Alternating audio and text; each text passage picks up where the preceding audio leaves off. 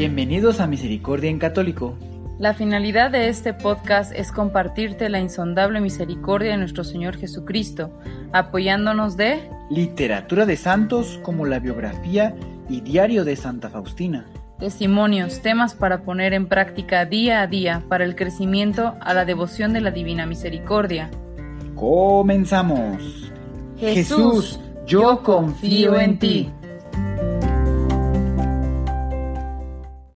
Muy buen día a todos nuestros hermanitos que nos siguen escuchando en este su podcast de Misericordia en Católico.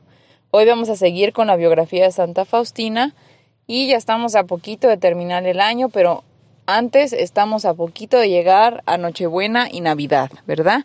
Esto que tanto hemos esperado, este día tan hermoso que, que es tan importante para nosotros los católicos, para los que estamos cerca de Jesús y lo seguimos todo el año, ¿verdad? Eh, yo de todo corazón les deseo que todos pasen con sus familias, con las personas que más aman en este día, eh, pasen un gran día, eh, tengan una experiencia inolvidable, recuerden acercarse a Jesús y que nazca Jesús en sus corazones y que sea un motivo de alegría y de reunión y de perdón en este día. Recuerden que si tienen alguna situación, alguna dificultad con alguno de sus hermanos, algún eh, conocido, vecino, amigo, este es el momento ideal para eh, arreglar toda esta situación y volver a unirnos todos y volver a empezar desde cero volver a empezar, que nazca en nosotros ese niño Dios hermoso y crecer todos juntos con amor. Recordando el capítulo anterior. Como un director prudente se mostró el padre Sopoco, mientras hacía averiguaciones sobre su especial penitente. Primero acudió donde la hermana Irene Krisanovska, penitente, la superiora de la hermana Faustina, pidiéndole que la hermana Faustina sea sometida a una evaluación física y psicológica. Los resultados de estos exámenes fueron todos favorables. El padre aún esperó y buscó el consejo de sacerdotes más ilustrados. Todos puntualizaron que la hermana Faustina era una persona enriquecida por gracias especiales de Dios. El padre Sopoco se convenció que los regalos del Espíritu Santo eran muy activos en la hermana Incuestionablemente tenía ella una iluminación especial en materia divina.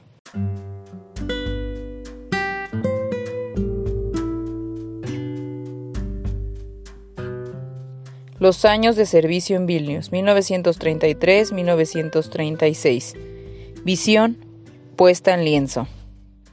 Durante sus largas frecuentes confesiones, la hermana Faustina revelaba al padre Sopoco sus visiones y mensajes. Más y más la refería las conversaciones que mantenía con Jesús concerniente a su divina misericordia. Le contó al padre Sopoco que Jesús le pedía que pinte una imagen que sería un medio de gracia para el mundo doliente, y que Jesús pedía que sea establecido un día para la fiesta de la misericordia de Dios en el calendario de la Iglesia, y que este día debía ser el primer domingo después de Pascua. Ella tenía instrucciones específicas de cómo realizar la pintura.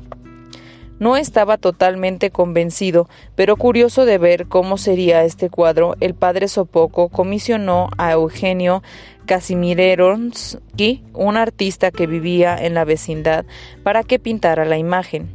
Iniciando el 2 de enero de 1934 y continuando durante dos semanas seguidas, la superiora permitió que la hermana Faustina trabajara con el artista para dirigir la pintura. El padre Sopoco fue la única persona en escuchar las instrucciones de la hermana Faustina. Esto es lo que recopiló cuidadosamente. Al pedido de su director espiritual, la hermana Faustina demandó del Señor el significado de los rayos en la imagen. Escuchó estas palabras como respuesta. Los dos rayos de la imagen representan la sangre y el agua que brotaron de la profundidad de mi misericordia cuando mi corazón agonizante fue traspasado por la lanza en la cruz. El rayo pálido significa el agua que purifica las almas, el rayo rojo la sangre que es la vida del alma. Estos rayos protegen a las almas de la ira de mi Padre. Feliz el que vive bajo su sombra, porque la mano de la justicia de Dios nunca lo alcanzará. Deseo que el primer domingo después de Pascua, Florida, se celebre la fiesta de misericordia.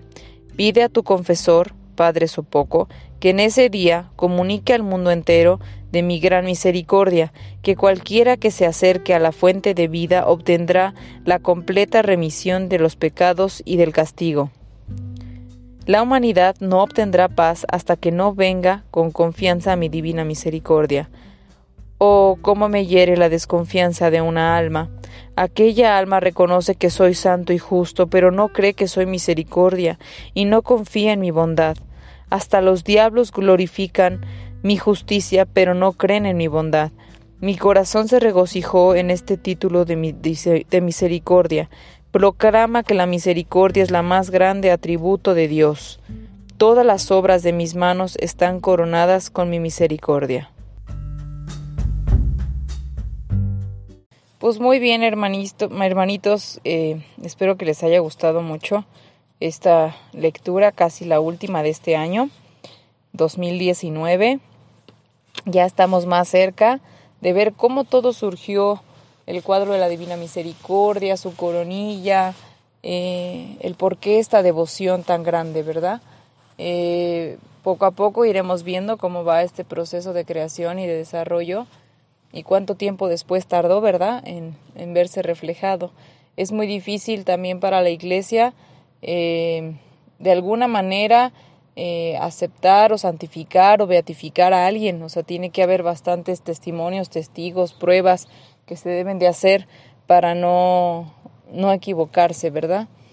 Eh, pues de antemano también les quiero eh, agradecer a todas las personas que, que pudieron asistir a misa para el 12 de diciembre, recordando y gratificándoles y gracias a todos los que hicieron tanto esfuerzo eh, por estar este día tan importante para la Virgen de Guadalupe.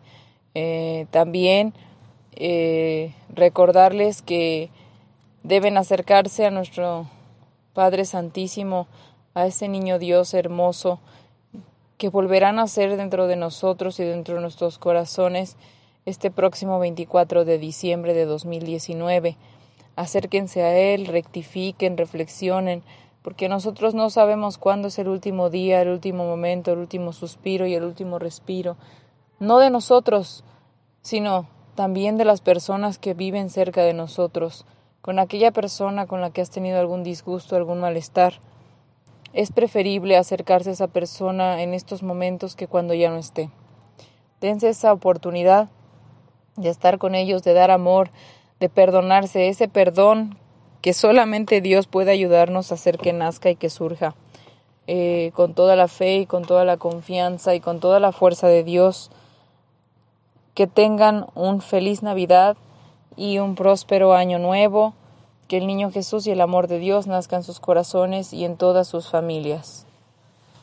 Que Dios los bendiga a todos y nos escuchamos en el próximo audio.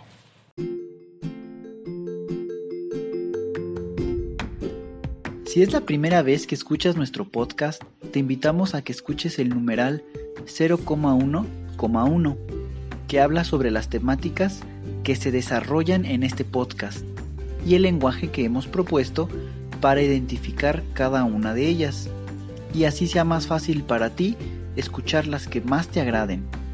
Te dejamos el link del audio y la lista de las temáticas en la descripción que este audio tiene.